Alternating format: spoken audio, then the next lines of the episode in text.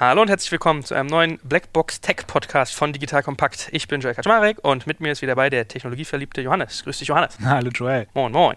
So, und wir sind heute nicht alleine. Heute ist wirklich eine ganz große Runde. Heute sind alle Anschlüsse im Aufnahmegerät voll. Wir sind nämlich zu viert. Das heißt, außer uns beiden sind noch zwei da. Fangen wir mit der Lady an. Ladies first. Stell dich doch mal ganz kurz vor. Hi, ich bin die Sarah Lisa aus, ja, mittlerweile am Umziehen nach Berlin eigentlich, in Hamburg gewohnt, beschäftige mich mit Virtual Reality seit jetzt circa drei Jahren und entwickle ein eigenes Spiel, Lucid Trips. Wie bist du dazu gekommen so? Zu der VR-Entwicklung, das habe ich eigentlich im Studium angefangen. Also ich habe Kommunikationsdesign studiert, wo ich viel 3D-Art, quasi dreidimensionale Welten gebaut habe und auch animiert habe teilweise und habe dann irgendwann die Oculus Rift DK1 nach dem Kickstarter aufgesetzt und dachte so, wow. Und jetzt die Welten quasi von innen sehen, super cool. Okay, kannst du schon ein bisschen sagen, was das für ein Spiel wird? Unser Spiel, man schlüpft in körperloses Bewusstsein und dann bewegt man sich nur mit seinen Armen fort. Man ist da in einer sehr surrealen Traumwelt und erforscht die, erkundet das Gelände. Man kann verschiedene Dinge suchen, man kann quasi Schätze verstecken, man kann verschiedene Dinge finden. Es ist wie so ein kleines, ich würde mal sagen, Geocaching für In-Virtual Reality. Und man ist dabei schwerelos, man kann hüpfen, man kann fliegen. Man kann rennen. Spannend. Ja. Cool. So, jetzt musst du das komplettieren. Sag was zu dir. Moin, mein Name ist Daniel Sproll. Ich bin aus Berlin hier, Mitgründer von Realities.io und ja, jetzt schon seit fünf Jahren fast äh, im VR-Bereich und habe äh, ursprünglich als Kognitionswissenschaftler angefangen und mich dann äh, durchgeschlagen bis ja mittlerweile zu Realities. Was macht Realities.io? Realities.io bringt reale Orte in VR aber nicht nur als 360-Grad-Foto, wo man seinen Kopf ein bisschen umdrehen kann, sondern wirklich, man kann komplett durch diese Orte hindurchlaufen. Und wir machen das, indem wir an einen Ort gehen, dort sehr, sehr viele Fotos schießen und aus diesen Fotos dann eine 3D-Welt rekonstruieren. Also man hat dann ein komplettes 3D-Modell von diesem Ort, das aber fotorealistisch texturiert ist auch und kann sich dann dort frei durchbewegen und wirklich den Spirit von diesem Ort fühlen und den frei erkunden. Beispiele für solche Orte sind das Notre Dame beispielsweise, oder? Genau, also wir waren jetzt vor ein paar Tagen in Köln, da nämlich der 11.11. .11. anstand, was der, einer der einzigen zwei Tage ist äh, im Jahr, wo der Kölner Dom geschlossen wird und ähm, haben das mit dem WDR zusammen genutzt, um dort zu scannen und ähm, jetzt bald den Kölner Dom und Teile vom Kölner Dom begehbar zu machen. Vielleicht erklären wir erstmal kurz oder sprechen wir kurz ein bisschen darüber, was Virtual Reality genau ist. Vielleicht aus eurer Sicht Sicht, wie habt ihr diese ganze Welle der Virtual Reality erlebt? Wie ist das alles entstanden? Du hast jetzt gerade schon gesagt, die K1, also Oculus, ist, ist gefallen. Vielleicht beschreibt mal, wie ihr das erlebt habt, wie Virtual Reality groß geworden ist. Es hat angefangen mit eben der, für mich mit der Oculus DK1 und ich hatte dann ziemlich schnell so das Interesse, was war da eigentlich davor da? Was ist dieses Virtual Reality überhaupt? Und habe dann so eine Infografik gemacht äh, über alle Headsets, die nach der Oculus Rift DK1 rausgekommen sind, weil das auf einmal wahnsinnig viele waren und da eine super große Medienaufmerksamkeit drauf war. Und äh, deswegen war mein Interesse daran, aber damals hat eigentlich kaum jemand anderes irgendwie was von Virtual Reality gewusst oder hat mich verstanden, wenn ich darüber gesprochen habe. Also das war eine ziemlich nerdige Nische noch vor drei Jahren. Als die Oculus Rift DK2 draußen war, also das nächste Development Kit, da war unser Blog auch schon online und da hatte ich dann auch immer mehr Vorträge gehalten und habe dadurch auch mehr Leute kennengelernt, die sich damit beschäftigen. Aber es war immer noch so, dass meine Mom, wenn ich der was davon erzählt habe, so von wegen, äh, ich habe keine Ahnung, von was du sprichst, ich verstehe das überhaupt nicht und mir wird es vor allem wahnsinnig schlecht, wenn ich ausprobiere, was du da machst. Also ähm, den Leuten ist relativ viel übel geworden und es gab eine super kleine Szene. Und ich glaube, das hat damit aufgehört, dass dieses Jahr ähm, die Vive wirklich in den Konsumentenmarkt gekommen ist und so die ganz breite Mainstream-Aufmerksamkeit da drauf war. Also ich glaube, das war für mich so der Punkt, wo ich mit den Leuten drüber sprechen konnte und die wussten, was ich meine, wenn ich Virtual Reality gesagt habe. Werbung. Aufgepasst! Wenn du ein B2B-Unternehmen bist, möchtest du jetzt deine Sales Pipeline mit neuen B2B-Leads füllen und dafür empfehlen wir dir unseren Partner SalesViewer. SalesViewer lässt sich total einfach erklären. SalesViewer entschlüsselt nämlich Unternehmen, die deine Webseite besuchen und zeigt diese in Klarnamen an. Du und dein Team sehen also ganz genau, wer eure Webseite besucht und wofür sich diese potenziellen KundInnen interessieren. Und dann gibst du einfach Vollgas, denn du kannst diese Unternehmen dann ja zielgenau ansprechen und einfach zu neuen KundInnen machen. Im Marketing und Vertrieb ist das also eine Wahnsinnsunterstützung Unterstützung für die B2B-Lead-Generierung. Deshalb nutzen schon viele Marktführer wie Stepstone, Avato Systems, Spot5, Talon One oder die Vodafone-Tochter Grand Centric Sales Viewer und generieren damit täglich neue B2B-Leads. Und wenn das für dich interessant ist, dann teste Sales Viewer doch einfach mal kostenlos. Alles, was du dafür wissen möchtest, findest du unter folgender Weiterleitung digitalkompakt.de slash salesviewer. Und wie immer verlinke ich dir das auch auf unserer Sponsorenseite unter digitalkompakt.de slash Sponsoren. Das war's mit dem Werbespot. Ich glaube ja, das kam ja dann, als, als Oculus von Facebook gekauft wurde, gefühlt. Ne? Ich habe gerade so drüber nachgedacht, ob das auch so exponentiell hochgegangen wäre, das ganze Thema, wenn Facebook die nicht gekauft hätte. Nee, nee, niemals. Ja, ich glaube, es ist immer ein bisschen, je nachdem, in welchem News-Outlet man so dranhängt, wann das für einen selber relevant geworden ist. Also ich habe es schon auch gemerkt, dass es jetzt seit die Consumer Devices auf dem Markt sind, nochmal eine ganz andere Gruppe auch aus meinem Bekanntenkreis mich dann angefangen hat, auf diese Sachen anzusprechen. Also es hat sich so Stück für Stück immer durch mehr und mehr Gruppen durchgesprochen. Aber Es gibt ja diese Verteilung, das habe ich mal gesehen, das sieht aus wie so eine Gauss-Kurve und dann hast du ja so die Early Adopter, das sind so die ganz frühen, die was probieren. Dann kommen so 34% der Masse, das ist so die, äh, die frühe Masse und dann gibt es 34%, das ist die späte Masse und dann kommen die Late Adopter. Und da sagt man auch mal so, das sind immer so die Technologieverlierer, weil die alles als letztes mitkriegen. Die switchen dann von so einem Wahltastentelefon, weil es keine mehr gibt, so auf ein neues um. So gefühlt ist man jetzt gerade so ein bisschen in dieser frühen Masse irgendwie so eingetaucht, oder? Ja, genau, das ist, glaube ich, so der Übergang. Es waren ja auch wirklich von den, von den Devices, die rauskamen, viele als, als entweder Development Kits oder, oder Early, ne? Early Innovator. Teil. Ja, ähm, wobei lustigerweise die ersten Brillen ja billiger waren als, als die, als die. Ähm, Stimmt, die erste K1, Oculus, die erste Virtual Reality Brille von war, glaube ich, 600 Euro. Ne? Und jetzt sind wir bei 700 Euro. Die ersten DevKits gingen los um 350 ähm, Dollar damals. Und jetzt sind, man, sind wir eben bei, ähm, was kostet die Rift? 700? Nee, 600? Ja, ich glaube die 599 oder HTC-Brille ist noch teurer, ne? Genau, ja, die ist HTC ist noch teurer. 800 Oder Wollen wir das vielleicht mal auch als Anlass nehmen, dass wir mal ganz kurz sagen, welche Brillen es alle so gibt, weil wir bestimmt das tausendmal jetzt noch sagen werden im Verlauf. Das Wichtige ist, dass man einmal die Unterscheidung trifft zwischen den mobilen Brillen und den Desktop-Brillen. Es gibt eben die, die mobilen Brillen, dazu gehören eben ganz am unteren Ende die Google Cardboard, die Gear VR und jetzt seit neuestem auch das Google Daydream. Das sind alles Brillen, bei denen man eben vorne ein Handy reinschiebt und das Handy ist sowohl das Display als auch das komplette Processing-Device. Also das, die komplette Welt wird darauf gerendert. Man hat nichts externes, was das Ganze noch treibt.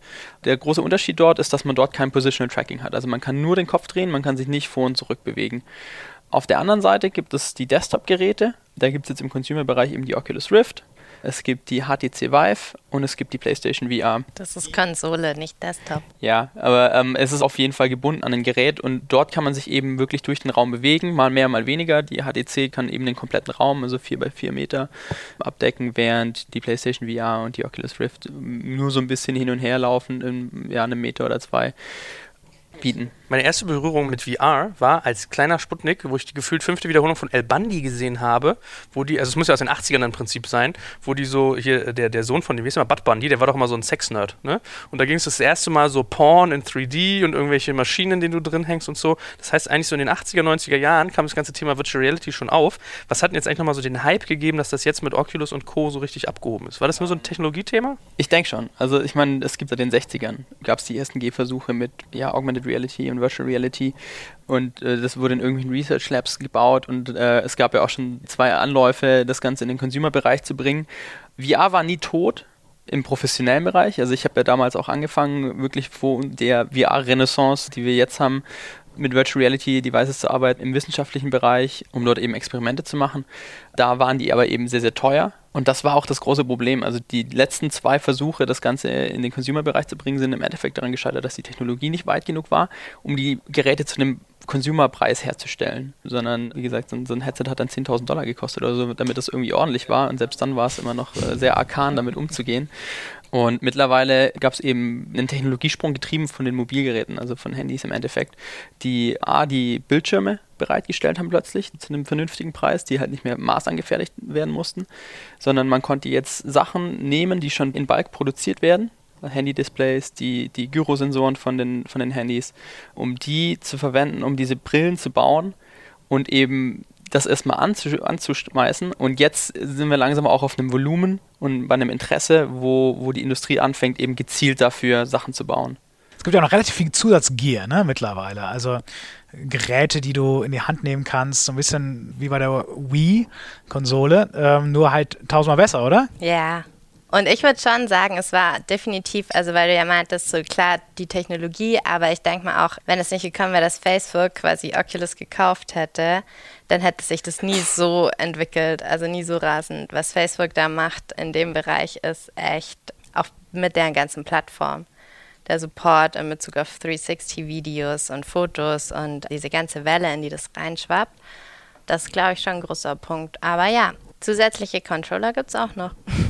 bei der Oculus gibt es ja hier Hand-Controller, die Touch-Controller und bei der HTC Vive, die kam ja gleich direkt mit den passenden Hand-Controllern raus. Gibt es ja auch wahrscheinlich bald neue. Und ja, wir hatten auch schon am Anfang halt die Oculus mit Controllern gekoppelt. Also es ist einfach so dieses natürlichste Setup, die Hände dazu zu haben. Für den ersten Bereich ist nicht so aufwendig wie so ein Haptic-Suit, wo man so den ganzen Körper einbindet, aber man kann trotzdem schon ziemlich viel machen, wenn man die Hände zusätzlich zu der Brille hat. Ich habe ja sogar mal gesehen, so eine Konzepte, wo du so eine Art Globus hast, der in der Mitte durchgeschnitten ist. Also du läufst quasi auf der Innenseite des Globuses, hast so spezielle Schuhe an, die durch so eine Art Rillen laufen, damit du sozusagen wirklich laufen ja. kannst und diese Bewegung in diese 3D-Welt übertragen wird wird.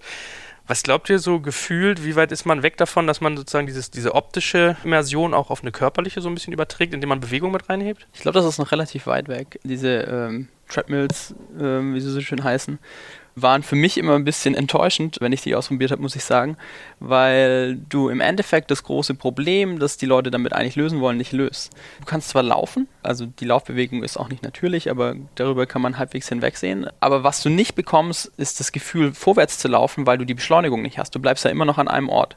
So, und ähm, da kommen wir auf eins der großen Probleme zu sprechen, dass das Virtual Reality immer noch hat, und das ist das Thema Motion Sickness. Ja, ja vielleicht sollen wir kurz mal ausholen und zwei, drei Worte zu Motion Sickness sagen. Ja, voll gerne. Ich habe gedacht, ich bin weich, als mir davon schlecht wurde. Okay, bin ich offensichtlich nicht. Nein, das ist tatsächlich noch eine der schon immer dagewesenen Problemstellungen, die man bei Virtual Reality hat. Motion Sickness kommt, man weiß es nicht zu 100 Prozent, aber die am weitesten verbreitete Theorie ist eigentlich, dass es ähm, ein evolutionär antrainierter Reflex ist, der uns dann in die Quere kommt was passiert ist, dass man bewegt sich durch eine virtuelle Welt. Nehmen wir mal an, man hat so einen Xbox-Controller in der Hand und drückt da den Joystick vorwärts und dann bewegt man sich in der virtuellen Realität vorwärts, was dann einen ähm, Konflikt generiert zwischen deinem visuellen System, das dir nämlich sagt, okay, ich sehe, ich bewege mich durch die Welt und deinem Innenohr, also deinem Gleichgewichtssinn, das sagt, nee, du bewegst dich überhaupt nicht durch die Welt, du stehst nämlich still. Du hattest gar keine Beschleunigung erfahren, die du eigentlich hättest erfahren sollen. Und dieser Konflikt bringt unser Gehirn dazu zu denken, dass es vergiftet wurde. Weil das sind nämlich die Symptome, die auftreten, wenn man zum Beispiel giftige Beeren isst. Dass es, dass es Konflikte zwischen deinem Gleichgewichtssinn und deinem visuellen System gibt. Und deswegen reagieren wir darauf mit diesem Unwohlsein bis hin zum Wiederloswerden der Beeren wenn es ganz dicke kommt. Und das ist eben das Problem, das man jetzt als Motion Sickness oder Virtual Reality Sickness kennt. Aber mein Gefühl ist auch, dass es deutlich besser geworden und ich habe auch das Gefühl, dass insbesondere die Software, also die, die Applikationen, das viel besser berücksichtigen, dieses Problem, seitdem das auch so gut verstanden ist. Für mich war dieser Moment, wo es Klick gemacht hat und ich verstanden habe, Virtual Reality ist unglaublich groß. Es wird unglaublich groß. Es wird eine Riesenwelle.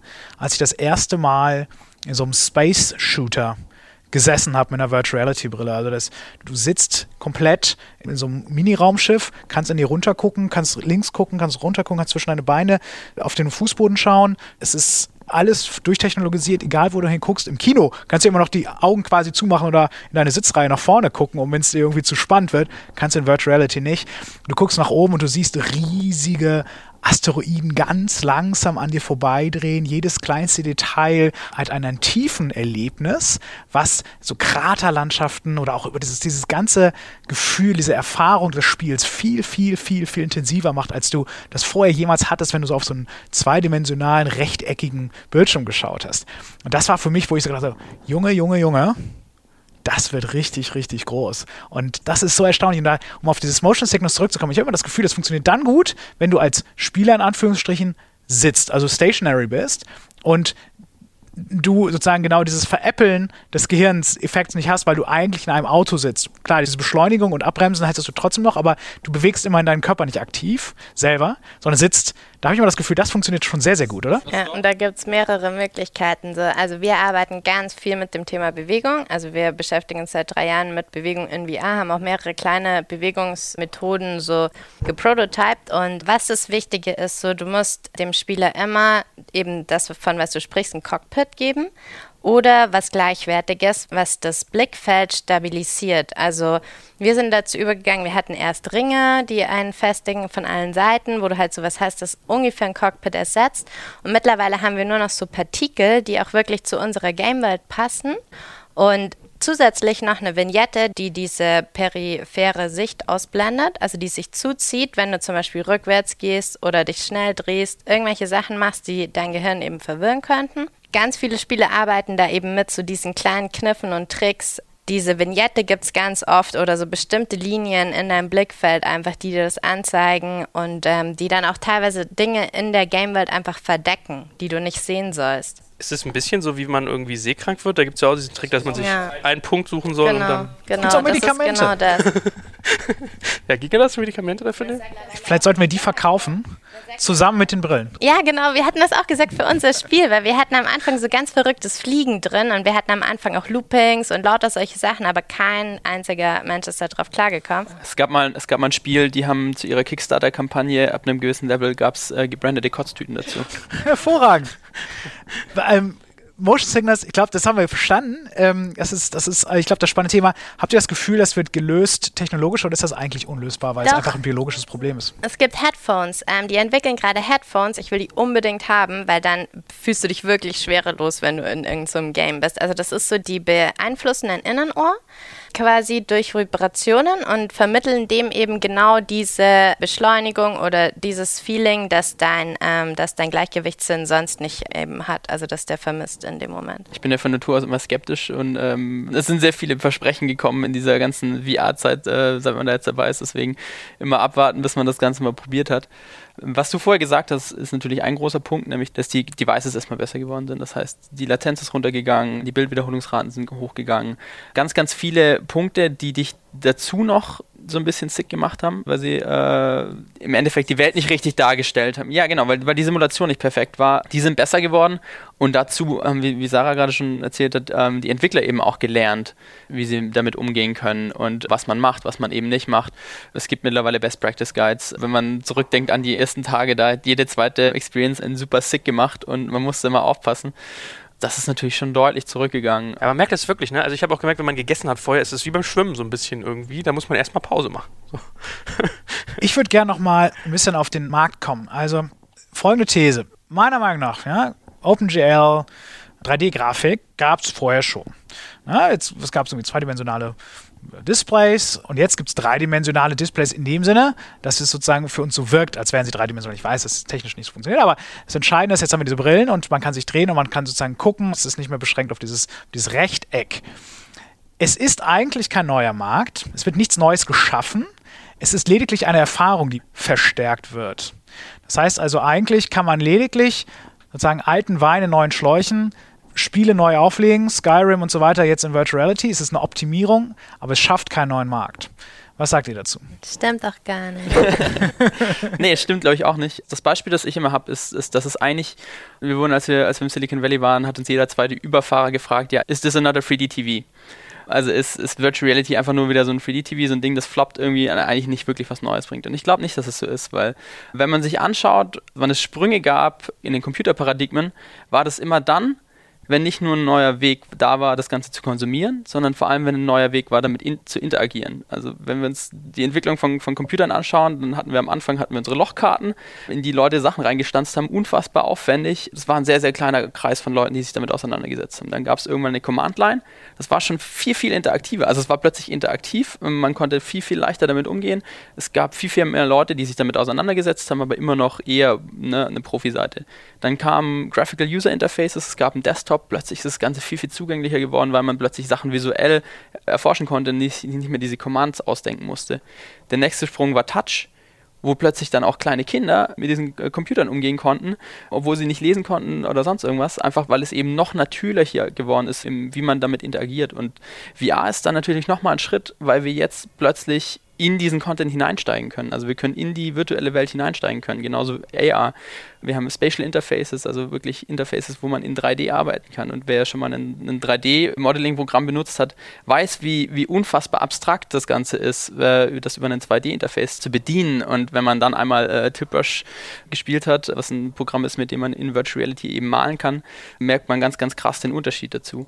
Also ich glaube, dass das Wichtige ist, dass man eben wirklich interagieren kann auf eine neue Art und Weise und auf eine Art und Weise, die viel, viel natürlicher ist als vorher. Wenn ich jetzt Software baue, wie funktioniert dieses Ecosystem Virtual Reality eigentlich? Also wir haben jetzt gerade über die Brillen gesprochen. Ähm, es gibt unterschiedliche Hardware-Hersteller, alle großen mischen mit. Wenn ich jetzt Software baue, ja, wie funktioniert das? Wie kriege ich das an den Konsumenten? Wie funktioniert das? Mein Spiel baue ich so, dass ich, ich baue meine Sachen in einem 3D-Programm, also zum Beispiel in 3D-Code oder mittlerweile kann man das jetzt auch schon in einem so Virtual Reality-Programm machen, ähm, zum Beispiel in Medium. Ja, aber ich brauche erstmal mein Terrain, also Content. ich mache das so, genau. Ich brauche erstmal das, auf dem ich mich bewege oder was ich in diese Game Engine reinpacke. Es gibt auch Leute, die fangen einfach in der Game Engine an und nehmen wirklich nur so ganz basic Formen, die man da in der Game Engine noch bekommt. Aber ich baue immer relativ komplexe Terrains oder andere Leute zum Beispiel wie ihr, ihr scannt relativ komplexe Umgebungen.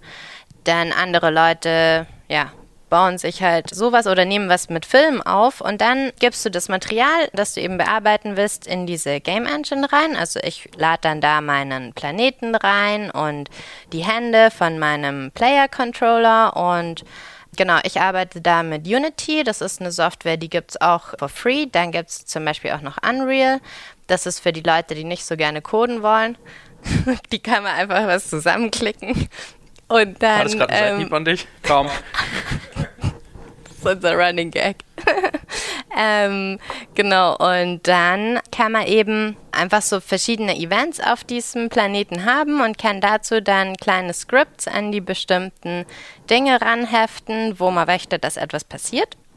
Und ja, dadurch wird das Ganze interaktiv oder ist Interaktivität äh, möglich. Und sobald ich mir dann die Brille aufsetze, äh, kann ich eben da reingucken. Genau, also man kann auch natürlich von Null anfangen. Auch dafür stehen die Integrationen bereit und sich alles komplett selber schreiben, eigene Engine schreiben. Aber die Realität ist, dass die meisten eben mit Unity sind 90 Prozent ungefähr aller VR-Experiences geschrieben. Unreal ist ein bisschen stärker. In dem High-End-Bereich, äh, Unity ist, ist eher unter Indie-Entwicklern verbreitet. Ähm, es gibt noch andere Engines wie, wie CryEngine oder ja, ähm, WebVR. Lumberyard. Lumberyard von Amazon, die alle eben diese Integration Funktionen komplett bereitstellen. Und das Schöne ist mittlerweile, dass es unfassbar einfach geworden ist, eben die Headsets darüber anzusprechen. Am Anfang war das alles auch noch sehr, sehr arkan. Man musste sich mit vielen kleinen Sachen rumschlagen, die eben nicht dokumentiert waren, viel rumprobieren. Mittlerweile ist es wirklich, man hat eine Szene innerhalb von Minuten am Laufen ähm, und kann dort loslegen. Also zumindest die Integration, was man dann natürlich immer noch für ein Spiel draus baut oder sonst was draus macht.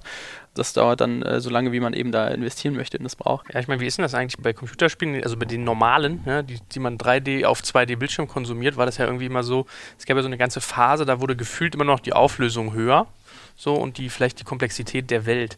Wie ist, ist doch immer noch so. Ja, ne? Wie ist das irgendwie bei dem ganzen VR-Thema? Also ich hatte schon das Gefühl, es ist schon manchmal pixelig, wenn man ein bisschen genau hinguckt. Und du hast ja auch manchmal so dieses Thema, man hat ja einen Blickpunkt. Und bei ganz vielen Spielen, da merkst du dann so, okay, da will der Programmierer gerade da hingucken, mich interessiert aber gerade das, weil da so eine Frage von Tiefenschärfe auch, ne? Ähm, also gerade wenn du so mit Cockpits oder sowas hast. Ist, was, was glaubt ihr, passiert da noch bei diesem ganzen Thema Grafikentwicklung? Man merkt eben momentan, dass es einen sehr, sehr starken Sprung gab an den Anforderungen im VR-Bereich. Das kommt ein Stück weit daher, dass man plötzlich viel mehr Frames pro Sekunde braucht. Also man muss jetzt mit mindestens 90 Frames pro Sekunde rendern, während wir früher eher so bei äh, 30 waren. Ich wollte gerade sagen, Fernsehen ist bei 25 hierzulande, ne? Genau. Und 30 in den USA. Spiele sind momentan zwischen 30 und 60. VR braucht 90. Und zweimal. Genau, dann muss man zwei Views rendern. Also man hat ja zwei Augen, da gibt es mittlerweile Tricks, um, um den Overhead ein bisschen runterzubringen. Und das Field of View ist größer, also man muss mehr von der Welt rendern. All diese Dinge spielen eben dazu rein, dass die Performance-Anforderung viel, viel höher ist bei einem gleichwertigen Content. Deswegen haben wir eben gesehen, dass, dass viele VR-Experiences gefühlt einen Schritt zurück waren. Die sahen dann nicht mehr aus wie ein AAA-Game, also nicht mehr wie das neueste Battlefield oder sonst irgendwas. Einfach weil, weil man das nicht rendern kann. Nicht mal mit einem sehr, sehr High-End-Gaming-PC Es tut sich gerade sehr, sehr viel dort auch, nicht nur im, gut, die neue Hardware, die immer rauskommt, gefundenes Fressen für Nvidia und Co., um neue Grafikkarten zu verkaufen. Ja, gut, gut, da mal Aktien zu kaufen gerade, ne? Genau, genau. Aber es tut sich auch sehr, sehr viel auf der Optimierungsseite, was die Software angeht. Also Oculus hatte zum Beispiel gerade eine Technologie vorgestellt, mit der sie quasi jeden zweiten Frame interpolieren können. Und zwar nicht nur was die Rotation angeht, sondern auch was die Bewegung angeht, wo sie eine sehr, sehr interessante Technologie benutzen dahinter. Und ich denke, da werden wir noch sehr, sehr viel sehen. Also sprich, es wird sehr, sehr aktiv daran gearbeitet, um eben die performance-hungrigen VR-Games auf ein Maß runterzubringen, dass sie auch eben auf nicht nur auf High-End-PCs laufen und eben auch den Entwicklern wieder mehr Spielraum geben, hochwertigere Szenen zu generieren. Was ich auch interessant finde, ist, dass man scheinbar aus Mobile gelernt hat und im Grunde Oculus, sicherlich einer der Vorreiter, einen eigenen App Store hat für VR-Inhalte, also Filme, aber eben auch für Spiele, also interaktive Programme. Das finde ich total spannend, dass auch so in App-Payment sofort von Anfang an standardmäßig dabei war. Also ich habe das Gefühl, da ist auch einfach sehr viel Wissen in der Distribution und in der Infrastruktur, was man aus, aus, aus dem Mobile-Bereich schon kennt. Ich bin gespannt, wie sich das Ganze noch entwickeln wird. Gerade, gerade der Oculus Store wird interessant, was das noch für eine Wendung nimmt, weil im Endeffekt Steam da, da sehr die Nase vorne hat. Das war ja eine ganz interessante Steam, Geschichte. Steam ist, ein, ist auch im Grunde ein großer Shop, ne? Genau, Steam ist die größte Plattform für Online-Spiele überhaupt mit sehr, sehr großem Abstand. Und Steam waren ja auch die, die am Anfang sehr stark mit Oculus zusammengearbeitet haben, bis sie von Facebook gekauft wurden. Ähm, dann gab es da irgendwie so ein bisschen böses Blut. Und dann ähm, haben sie plötzlich mit HTC zusammengearbeitet, um die HTC Vive rauszubringen. Steam sind auch die, die eigentlich alle wichtigen Patente halten, die die HTC so viel interessanter machen, ähm, was, was Room-Tracking angeht und so. Das kommt natürlich sehr, sehr stark aus einer Position raus, dass die ihren Store weiter vorantreiben wollen. Die haben dieses Tracking öffentlich lizenziert es wird wahrscheinlich mehr Headsets geben noch, außer die HTC Vive, die darauf aufbauen. Und du als Entwickler integrierst natürlich die Software-Integration von denen, das SDK von denen einmal. Und dann funktioniert das für verschiedene Headsets, was sehr, sehr spannend ist. Und dadurch wollen die natürlich die Nase nach vorne kriegen in diesem Kampf um, wer wird der beherrschende Store für diesen ganzen Content, während Oculus da versucht eben sehr, sehr stark momentan mit Exclusives zurückzuschlagen. Was glaubst du, wer sind also die großen Player? Also äh, HTC und Steam jetzt einer, dann Oculus und ich habe irgendwie so PlayStation halt jetzt gefühlt. Genau, PlayStation sind jetzt die, die äh, nachgezogen sind und eben, ja, dort ist es, glaube ich, relativ klar, wie das Ganze sich entwickeln wird, weil sie einfach auf ihrem Konsolenmarkt sind. Wie die Distribution über PlayStation läuft, wissen wir alle und das wird, daran wird sich auch nichts ändern. Was ich interessant finde, bisher meiner Beobachtung in erster Linie Entertainment, ja, also Gaming, irgendwie Experience, Porn, ja, groß und sowas, was ich jetzt mal so Preview nennen würde. Also Real Estate, bevor ich eine Wohnung kaufe, besichtige ich erstmal so eine Art meiner Research-Phase oder für Reisen kann ich mir natürlich das, das Resort durchgehen, bevor ich dorthin fahre, weil ich mich ja für so eine mehrere tausend Euro Reise irgendwie entscheide.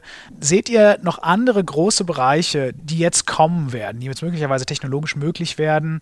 Oder glaubt ihr, bleibt es bei Entertainment und Preview?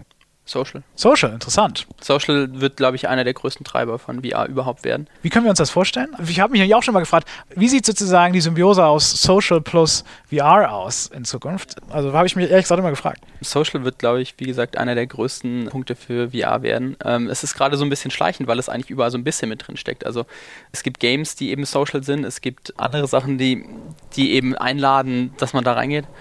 Also Social wird, glaube ich, speziell dahingehend, dass es das nächste Level von Skype oder sonstigen Online-Kommunikationstools ist, wo man sich diese Präsenz ausnutzen kann, die die VR eben bietet. Es gibt schon einige Applikationen, die das eben ermöglichen, zum Beispiel Allspace oder Rec Room, wo man wirklich sich mit Freunden treffen kann. Es gibt Big Screen, wo man zu zweit, zu dritt von einem gemeinsamen ähm, Desktop im Endeffekt sitzen kann. Collaboration, ja, Grunde? Genau, es, ist, es sind Collaboration-Tools, es ist von eben Freizeitgestaltung, von zusammen abhängen und YouTube-Videos gucken, bis hin zu wirklich zusammenarbeiten. Was ich interessant finde beim dem Thema Social, ich habe das gar nicht so sehr als Social verbucht gehabt. Ich habe immer gedacht, wir geben so viel Geld aus für Interior Design, Deko, unserer Office, unseres Office Spaces beispielsweise, weil wir natürlich wollen, dass den Mitarbeitern, dass sie es schön haben. Ne? Ich jetzt einfach nur noch den Headsets kaufe und die arbeiten alle aus dem Burger King, aus Singapur, von zu Hause, auf der Toilette, in einer von ihnen geschaffenen perfekten Umgebung. Glaubst du, dass die Leute so arbeiten werden in der Zukunft? tue ich mich immer ein bisschen schwer. Ich könnte es mir für mich, glaube ich, persönlich nicht so gut vorstellen. Ich glaube, es wird so ein sowohl als auch. Also ich glaube nicht, dass das klassische Office komplett verschwindet, weil du schon auch sehr, sehr viel daraus noch ziehen kannst. Aber oft ist es halt einfach so ein Ding, dass es halt nicht geht. Also wenn dein Kollege halt gerade irgendwo auf der anderen Seite der Welt abhängt oder das Team halt irgendwie distributed ist oder sowas, dann musst du dir halt behelfen. Und mittlerweile behelfen wir uns halt mit fürchterlichen Sachen wie Konferenzcalls. Also ich meine, ich habe bis heute noch nicht verstanden, warum es noch Konferenzcalls gibt, weil es einfach so eine unfassbar schlechte Experience ist. Immer. Also es ist immer schlecht. Und da eben zu sagen, okay, man hat andere Sachen, mit denen man sich da behelfen kann, wie zum Beispiel ein Meeting in einer virtuellen Umgebung, das sehe ich auf jeden Fall. Ja, wie weit das geht, hängt, glaube ich, dann im Endeffekt davon ab, wie sehr die Leute darauf Bock haben. Google investiert ja auch sehr stark in diesem Bereich, ist aber bekanntermaßen Social, keine Social Company. Eher Search, eher Artificial Intelligence, you know, Question Answering. Was glaubst du, wäre, ist für Google der strategische Move? Es ist schwierig zu sagen. Ich meine, das ist halt momentan so ein Topic, wo keiner den Anschluss verlieren wird, weil ich glaube, noch keiner so richtig abschätzen kann, was im Endeffekt daraus, daraus kommt. Sie haben ja jetzt so ein bisschen den Google-typischen Move gemacht und sich für die Variante entschieden, die halt massiv ausrollbar ist zu sehr, sehr, sehr vielen Leuten und nicht eine High-End-Desktop die bessere Experience, die bessere VR gibt, so ein Phone-Kompromiss ja, im Endeffekt. Aber wollen damit natürlich extrem viele Leute erreichen, wollen damit Android pushen. Das ist, glaube ich, ein ganz großes Thema. Einfach ich glaube, Google begreift VR als gar nicht so sehr irgendwas, was für sich selber steht, sondern als Teil von ihrem Ecosystem, wo sie einfach auch da sein werden und wo sie auch ein Interface haben werden. Und das ist so ein bisschen das, was, was Daydream für mich ist. Wie siehst du mit dem ganzen Thema Porn? Also gefühlt ist ja immer so, Pornoindustrie ist ja bei neuen Technologien immer vorne bei den Innovationstreibern mit bei. Und ich wette eigentlich auch, dass es viele Leute gibt, die bei so einer PlayStation VR-Brille dreimal drüber nachdenken, ob sie sich das holen, weil du sowas da wahrscheinlich schwieriger kriegst als bei Steam oder so. Äh, ja, die Pornhub-Integration ist anscheinend jetzt auch für PlayStation verfügbar. Ja? Ah, okay. beruhigend, ne? Also Joel, beruhigend zur PlayStation VR greifen.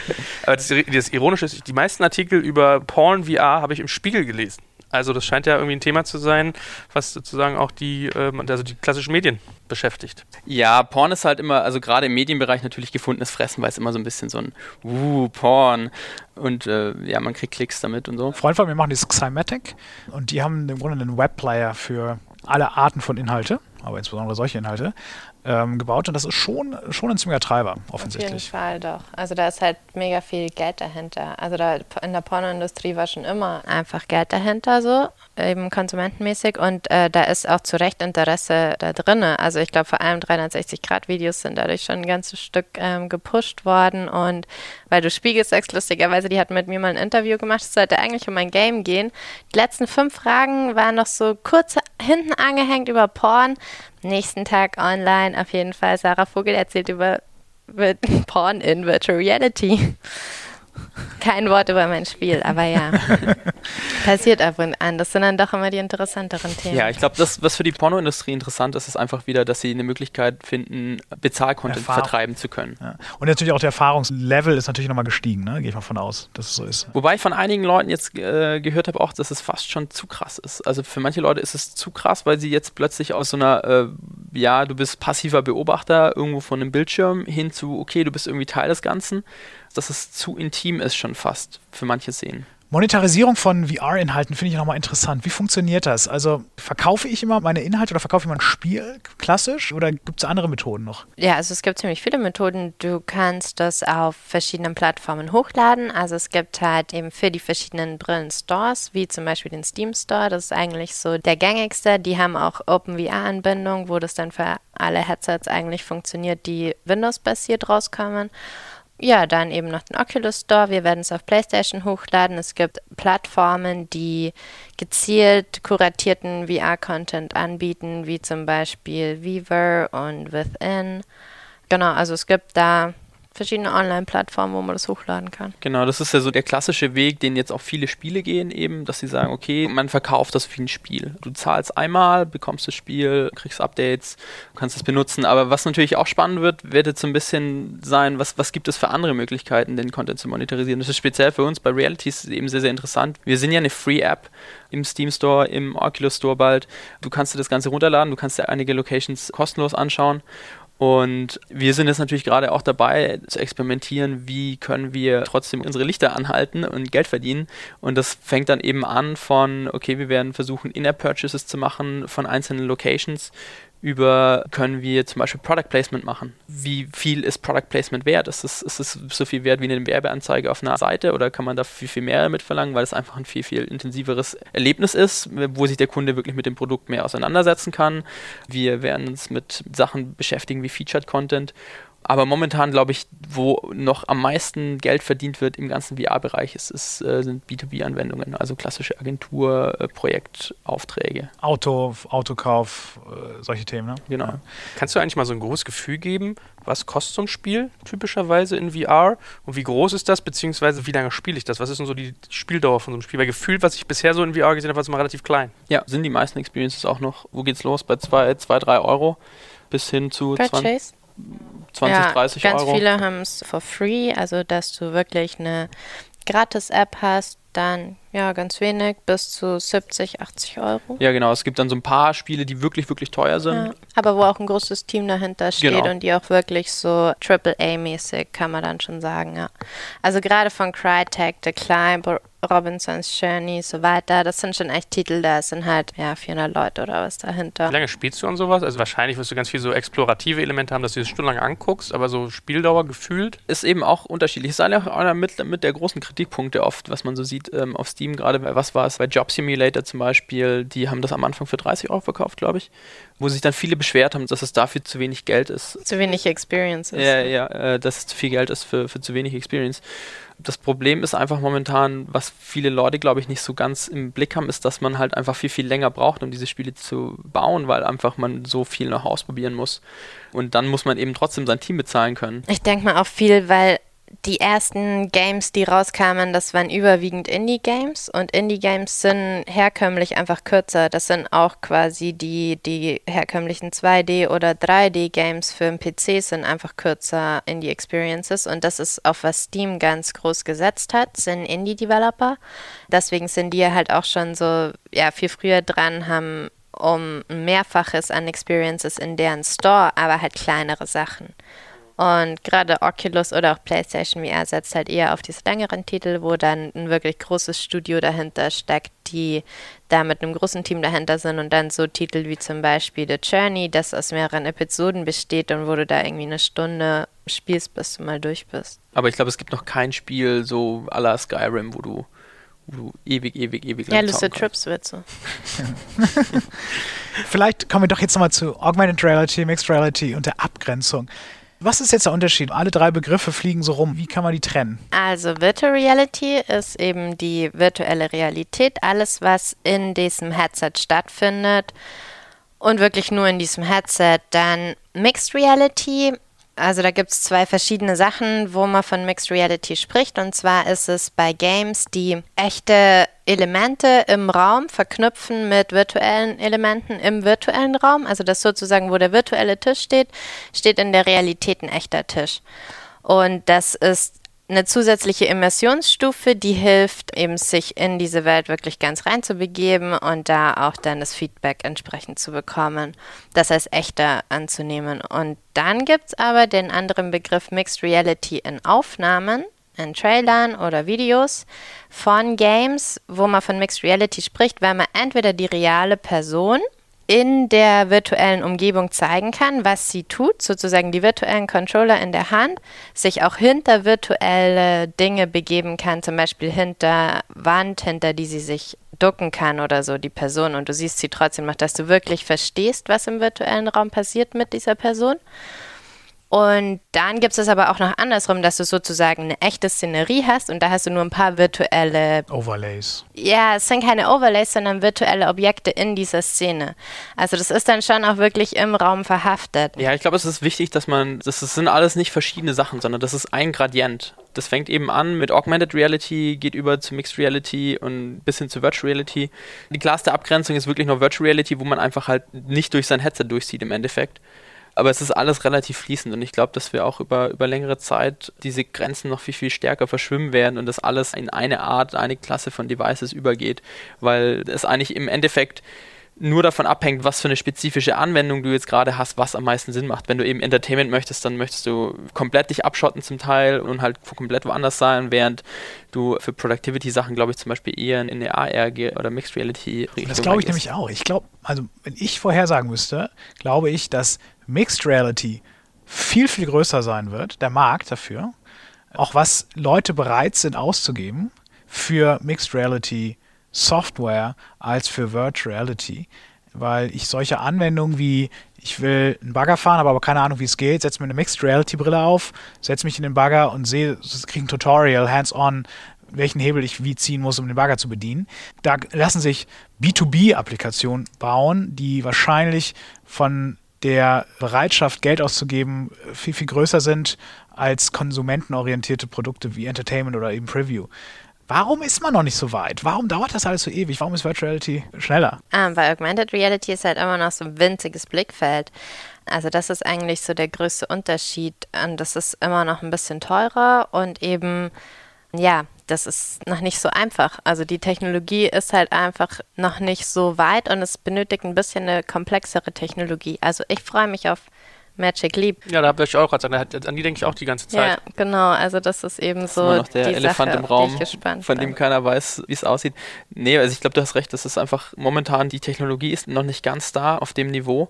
Das Beispiel, das ich oft höre, ist, dass die HoloLens ist auf DK1-Level von der Oculus. Also das ist so das erste Device, das das wirklich zeigt, wo man damit hin kann, was damit möglich ist und das jetzt, glaube ich, ein bisschen das Ganze ins Rollen bringt das ist die große Chance von der HoloNet, die auch einfach noch nicht weit verbreitet ist und, und noch nicht verfügbar ist und all diese Sachen. Ganz kurz nochmal so zur nachträglichen Verfeinerung. Ich habe bei Augmented Reality immer so in diesen Dimensionen gedacht, genauso ein Magic Leap, genauso eine HoloLens, ja, also so ein bisschen wie so ein HUD, wie so ein Heads-Up-Display, dass du eigentlich deine Welt anguckst und du was so drüber gelegt. Gilt das jetzt mittlerweile schon als Mixed Reality, damit ich das einmal so im Kopf habe, oder ist das schon noch Augmented? Nee, also man spricht da eigentlich von Mixed Reality mittlerweile. Was ist dann noch Augmented Reality? Ja, das was, wenn du wirklich ein Display hast. Also, Also so wenn Handy du. rüber. Ja, sowas. Das ist. Also es gibt da auch Vermischungen, aber so diese neueren Artikel und so weiter, die sich mit dem Thema beschäftigen, die sprechen von Mixed Reality. Ja, ich glaube, es ist momentan einfach, einfach eine semantische Frage. Was denn mit so einem Pokémon Go zum Beispiel? Wo würde das jetzt reinfallen? das ist augmented. Wenn überhaupt. Also immer wenn du eine Kamera brauchst, und je mehr du die Kamera brauchst, desto mehr ist es wahrscheinlich Augmented Reality. Je stärker das Bild ausschließlich aus dem Computer kommt, Computer Graphics, ist es Virtual Reality. So ist es vielleicht. Ne? Kann man so Das sagen? Ding ist ja bei Magic Leap, sagen sie ja, man braucht gar nicht unbedingt mehr eine Linse. Also es muss Sag ja gar kein, dazu. Also es muss ja gar kein alle, Brillenglas sein. Ja, Magic Leap ist, ist diese mysteriöse Firma, in der unglaublich viel Geld reinfließt von vielen Investorgrößen, von Google und Co., die lustigerweise jetzt diese unfassbaren Summen an Geld zusammengesammelt haben, ohne jemals ein Produkt öffentlich zu zeigen oder irgendwas zu demonstrieren, sondern immer nur so komische, kleine, abgehackte Videos irgendwo dann plötzlich auftauchen oder irgendwelche Patentanmeldungen. Alle, die es gesehen haben, sagen, boah, es ist mega geil, aber man weiß immer noch so offiziell nicht so richtig, was es sein soll. Aber es wird wahrscheinlich in die Richtung gehen, dass es eine Mixed Reality Brille ist, also sowas wie die HoloLens, nur mit einer komplett anderen Display-Technologie. Und es gibt halt so diese Sachen, was man so hört, was es halt so besonders macht, ist, dass man zum Beispiel wirklich echtes Schwarz darstellen kann. Das ist ja eine der großen Probleme von, wenn man einfach nur so ein Display vor den Augen hat, so ein halb durchsichtiges, dass man Sachen nicht okkluden kann, also dass man Sachen nicht verdecken kann, dass man kein Schwarz darstellen kann oder sowas. Und das geht jetzt halt angeblich mit Magic Leap. Und einige Sachen in, in die Richtung, äh, warum das halt so, so viel besser und so viel toller sein soll. Okay, aber dann macht das ja sogar wirklich Sinn, wenn man sich mal das sozusagen so ein bisschen die strategische Landkarte anguckt. Ich glaube nämlich Magic Leap ist jetzt total komisch und in Florida, irgendwo in Tampa Bay oder sowas in der Art, ne? Da habe ich mir gedacht, woran das liegt. Jetzt habe ich gelernt, das liegt daran, dass da ganz viel Software der alten Schule entstanden ist, also die ganzen IBM und Microsoft-Geschichten, weil da ist ganz viel Navy und Military und so ein Stuff. Das heißt, eigentlich ist das wahrscheinlich so gefühlt so ein bisschen so zwei Entwicklungsrichtungen. Das Ganze, oh, oder jetzt heißt es ja nicht mal Augmented, also Mixed Reality ist dann, geht so in die Richtung wirklich eher Business Productivity. Da macht es auch für Microsoft eigentlich Sinn zu sagen, wir sind eigentlich in einem Kern äh, sowas zu machen und während das ganze VR-Thema eher so Gaming, Erlebnis und Erfahren geht. Man kann das grob auf jeden Fall so aufspannen. Es wird natürlich genauso Games für, für Augmented Reality geben. Stichwort Pokémon Go, wenn man das mal in der Brille dann spielen kann, ist es natürlich nochmal cooler. Wie es wird genauso Productivity-Geschichten geben, die, glaube ich, für VR Sinn machen, einfach weil man halt das komplette Sensorium ausfüllen muss oder so. Wie seht ihr denn die Zukunft? Und wenn wir jetzt mal fünf Jahre in die Zukunft gucken, was glaubt ihr, sind noch notwendige Innovationen, technologische Erweiterungen, technologische Verbesserungen, die kommen werden? Wie wird so in fünf Jahren der Markt aussehen? Was glaubt ihr? Was ich auf jeden Fall haben möchte, ist ein Wireless-Headset, das ich mit mir mitnehmen kann und nicht mehr diesen riesen Computer braucht. Da hat es ja jetzt gerade diese TP-Cast gegeben für oder Vorbestellungen dafür für die HTC Vive, dass die eben wireless ist, dass man da nicht mehr mit den Kabeln rumlaufen muss. Genau, und dazu eben noch ein Inside-Out-Tracking, also dass du keine Sensoren mehr um dich rum aufstellen musst oder eine Kamera auf deinen Tisch stellen musst, um dich zu tracken, sondern dass das Headset seine Umgebung trackt, so wie es die HoloLens zum Beispiel tut, aber eben in einer besseren Latenz, sodass du auch VR-Experiences da, da drin haben kannst und das genau genug ist. Glaubt ihr denn eigentlich, dass eigentlich Nutzer auch zu Content-Produzenten werden, perspektivisch? Weil wenn man sich mal andere Technologien anguckt. Fall. Unbedingt. Ja, ich denke auch, dass das eigentlich was Gegebenes ist. Ich meine, man sieht die ersten Züge schon mit, mit Tiltbrush, mit Medium, die zum Beispiel im 3D Creation Tools sind in VR. Oder die 360-Fotos und Videos auf Facebook und das wird dann natürlich früher oder später Scans sein. Das, hat, so. einen, das hat einen ganz einfachen Grund, dass derjenige, der es schafft, Leuten eine coole Möglichkeit zu geben, Content für Virtual Reality zu kreieren, unfassbar viel Geld verdienen wird. Da, das dadurch sind dann eben viele dahinter. Genau, Microsoft pusht ja auch gerade diesen ganzen 3D-Bereich sehr stark, hat jetzt gerade groß announced, dass sie unter anderem eine App gebaut haben, mit der normale Konsumenten mit ihrem Telefon sozusagen Objekte in der Realität scannen können und sie so in digitale 3D-Objekte überführen können. Das übrigens schon seit Jahren von Autodesk gibt. Ja, das gibt es, stimmt, genau. Nur ich weiß nicht, wie gut die funktioniert. Also ich habe mir die mal angeguckt. Funktioniert gut? Ja, also sie wird nicht besser und schlechter als die von Microsoft sein wahrscheinlich. Im Endeffekt basiert es auf Fotogrammetrie. Das ist die gleiche Technologie, die wir benutzen für unsere Captures. Und da hast du einfach grundsätzliche Limitierungen, wenn du mit einem Fotosensor in einem Handy arbeitest, weil der einfach sehr, sehr klein ist, eine schlechte Optik hat. Lauter solche Sachen, die eben, und man muss die Fotos richtig machen. Da sind so ein paar Sachen dazu, die das einfach limitieren. Aber ja, also sind, wir werden mehr und mehr solche Sachen sehen. Ein großes Stichwort, das, das gerade immer wieder fällt, ist 3D Literacy. Die Möglichkeit von jedem quasi 3D-Content zu erstellen, sei es jetzt gescannt oder gezeichnet in VR oder irgendwas in der Richtung, was sehr, sehr grundlegend wird, jetzt wo wir in den 3D-Bereich so stark reingehen, wie mit diesen Spatial Interfaces, mit einem echten 3D-Erlebnis von Brillen und ob es jetzt AR oder VR ist wir haben ja noch gar nicht über das ganze Thema so Gefahr, Risiken geredet. Wir sind ja erstmal Technologiefans, wir sind ja eher auf der äh, Early Adopter, der, der Late Adopter Seite. Ähm, Gibt es eigentlich so Faktoren, wo ihr sagt, da muss ich noch was tun auf dem Gesundheitslevel? Ich meine, wir hatten jetzt sowas wie ähm, Motion Sickness gehabt, aber witzigerweise gestern wieder mal Spiegel, Porno, äh, habe ich gerade gelesen, haben die sich ja so drüber aufgeregt, ja, das sei ja alles irgendwie so schlimm, man geht da so drin auf. Früher beim Kino hast du auch gedacht, da haben die Menschen gedacht, ach du Scheiße, da kommt mir jetzt der Zug entgegen. Das war so einer der ersten Filme. Das hat irgendwann ab nachgelassen. Bei VR hat man so angeblich die Tendenz, dass man das zum Beispiel nicht, dass man sich so auflöst, ne? dass man so ein bisschen entkoppelt wird von seiner Realität, dass das nicht so nachlässt. Also gibt es zum Beispiel Sachen wie sowas oder generell Gesundheitssachen, die, die Dinger sind auch relativ eng auf dem Kopf. Also ich finde, die tun schon weh.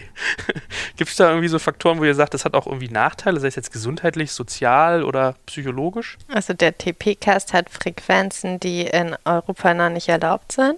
Ähm, der, der, hat, der was? Das war TP-Cast? Ja, das, was ich vorhin erzählt hatte, mit dem, was die Wireless macht oder auch andere Headsets Wireless macht. Das hat halt diese Bluetooth-Funkverbindung und die sendet auf Frequenzen, die bei uns nicht mal erlaubt sind und du hast es direkt auf deinen Kopf das ist wahrscheinlich auch der Grund, warum man es nur in China vorbestellen konnte zur Zeit. Ich glaube, es gibt so ein paar so Sachen, wo man eben ja schauen muss, wie sich das entwickelt. Ich glaube jetzt, du wirst ja zum Beispiel immer mal wieder in Kontakt mit Professor Steinecke, der sich da so ein bisschen in die Richtung auch beschäftigt. Ja, also ich beschäftige mich ja zum Beispiel in Kombi mit ihm oder mit ihm zusammen eben ganz stark mit Langzeiterfahrungen. Also wenn Leute lange Zeit im VR verbringen, von 12 bis zu 48 Stunden. Also ich habe da mehrere VR-Nauten, nenne ich die, begleitet, als VR-Schamanin bin ich dann und zum Beispiel 48 Stunden den Thorsten Wiedemann, der auch die Amaze organisiert, dieses Gaming-Festival, waren wir im Januar 48 Stunden im Game Science Center in Berlin und haben da eine Performance quasi gemacht. Er hat 48 Stunden lang die Brille aufgehabt und ich habe halt alles Technische geregelt, alle Experiences, quasi ihm einen Trip kuratiert für diese 48 Stunden, also bestimmte Welten, die er dann durchlebt. Er hat das alles super überstanden, war alles cool. Dann hatte ich das nochmal bei einem Moderator gemacht, der war relativ fertig, weil er halt auch kommentieren musste und so weiter die komplette Zeit. Und dann nochmal mit Dunja Hayali hier in Berlin sogar. Und die war so, die wollte gleich wieder in VR rein, so. Die wollte gar nicht aufhören. Die meinte so, oh, ist schon vorbei und so, ich will nochmal und sowas. Ähm, ist es schlecht für die Augen eigentlich generell? Naja, also den, da hat nichts gefehlt. Nee, man hat ja den Fokus, also man nicht dieses klassische Fernsehding, wo man auf einen relativ nahen Punkt fokussiert, weil die Fokalebene in dem Headset momentan noch fix ist und bei zwei Metern liegt, was ungefähr da ist, wo man hinschaut, wenn man seine Augen komplett entspannt, also von da bis unendlich. Also hat man nicht dieses klassische, du sitzt zu nah vorm Fernseherkind-Ding. Äh, das Argument zieht nicht.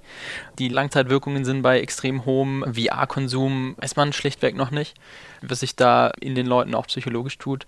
Es gibt gewisse Studien aus den 90ern, aus den 80ern, aber die alle nicht wirklich aussagekräftig sind. wir machen Fragebögen. Wir Genau. haben ziemlich viele so Sachen rausgefunden, da durch unsere Fragebögen eben an diese Leute mit den Langzeiterfahrungen. Und es ist wirklich so, die fühlen sich in diese Realität rein, verlieren die Orientierung, was ihre reale Welt ist. Also wo, wo sie in ihrer realen Welt sind. Also Orientierungsverlust ist immer, wenn sie eine längere Zeit in Virtual Reality sind, aber der kommt sofort wieder zurück, wenn sie wieder die Brille abnehmen und auch die Folgetage passieren kaum schlimme Flashbacks. Also es kommt immer wieder vor, dass sie Flashbacks haben, Kaum. aber es ist überhaupt nicht so, dass sie jetzt irgendwie in ihrem Alltag eingeschränkt sind oder so, diese Leute. Also das ist so, wahrscheinlich wie bei Träumen auch. Also bei Träumen hat man auch immer mal wieder über den Tag verteilt Flashbacks und also ich habe das so auch bei Virtual Reality. Also meine längsten Zeiten in Virtual Reality waren so circa acht Stunden, aber das ist trotzdem so, klar habe ich intensive Erinnerungen an die Zeiten, so vor allem, wenn ich in Social Rooms viel war. Also ich habe halt auch meinen eigenen Avatar und habe da Freunde drinne, die ich halt auch da quasi Zeit mit denen verbringe und sowas. Aber ich glaube, du bist halt einfach wirklich in einer anderen Welt. Dann gehst du raus und dann geht es auch wieder. Ich würde sagen, so wenn du zum Beispiel irgendwie feiern gehst oder Drogen nimmst, dann bist du auch eine Zeit lang in einer anderen Welt. Dann hast du vielleicht einen Kater, so eine Umgewöhnungszeit und dann geht es dir wieder gut. Ich denke die ganze Zeit daran, weil du immer Trip sagst. Ich nehme Leute mit auf einen Trip. Also ich weiß so, zur Zeit meines Vaters war es irgendwie in, dass die sich LSD geschmissen haben und sind einmal in 2001 Stanley Kubrick gegangen und haben dann Und so... der äh, Apfel fällt nicht weit vom Stamm. nee, ich bin echt drogenavers.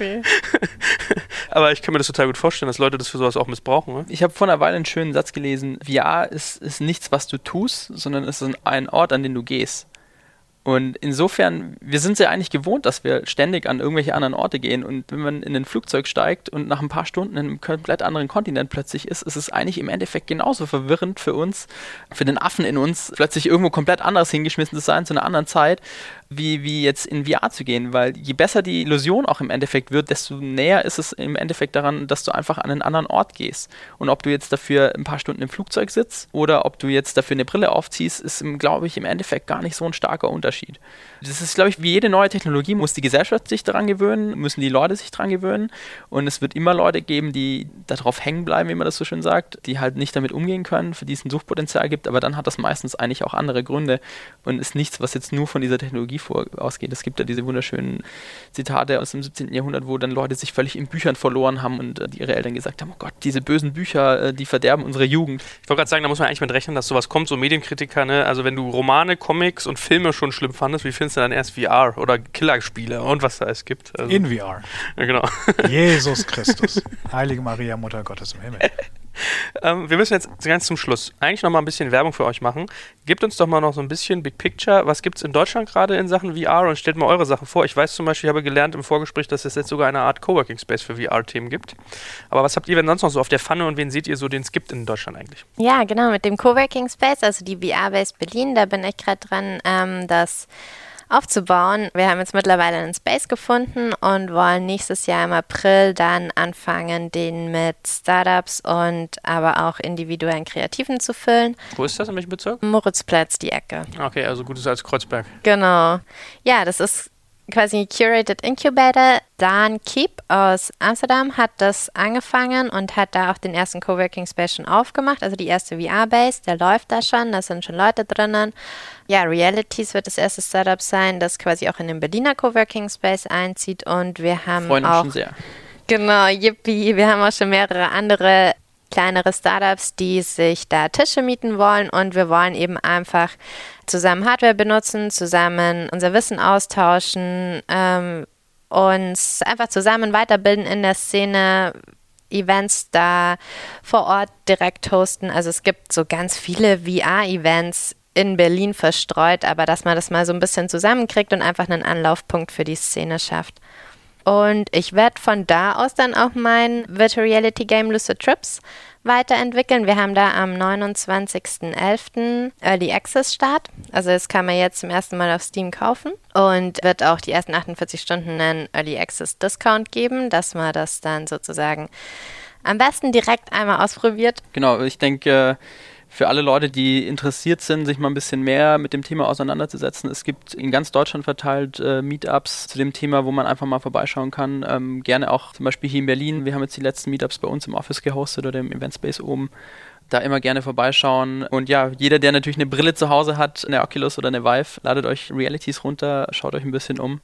Wir werden demnächst noch einiges an neuen Plätzen reinschmeißen. Also wer es schon mal ausprobiert hat und sich gewundert hat, ah, da kommt gar nichts Neues. Wir sind fleißig am Machen ja, und sind dabei, eben unser Office hier in Berlin weiter aufzubauen, das Team zusammenzustellen. Gibt es eigentlich irgendwie große Events, so Konferenzen erste, die man kennen sollte? Oder was sind so Hotspots in Deutschland und Europa? Es wird morgen eine Konferenz geben hier in Potsdam. Okay, wenn wir das hier veröffentlicht haben, ist das schon passé.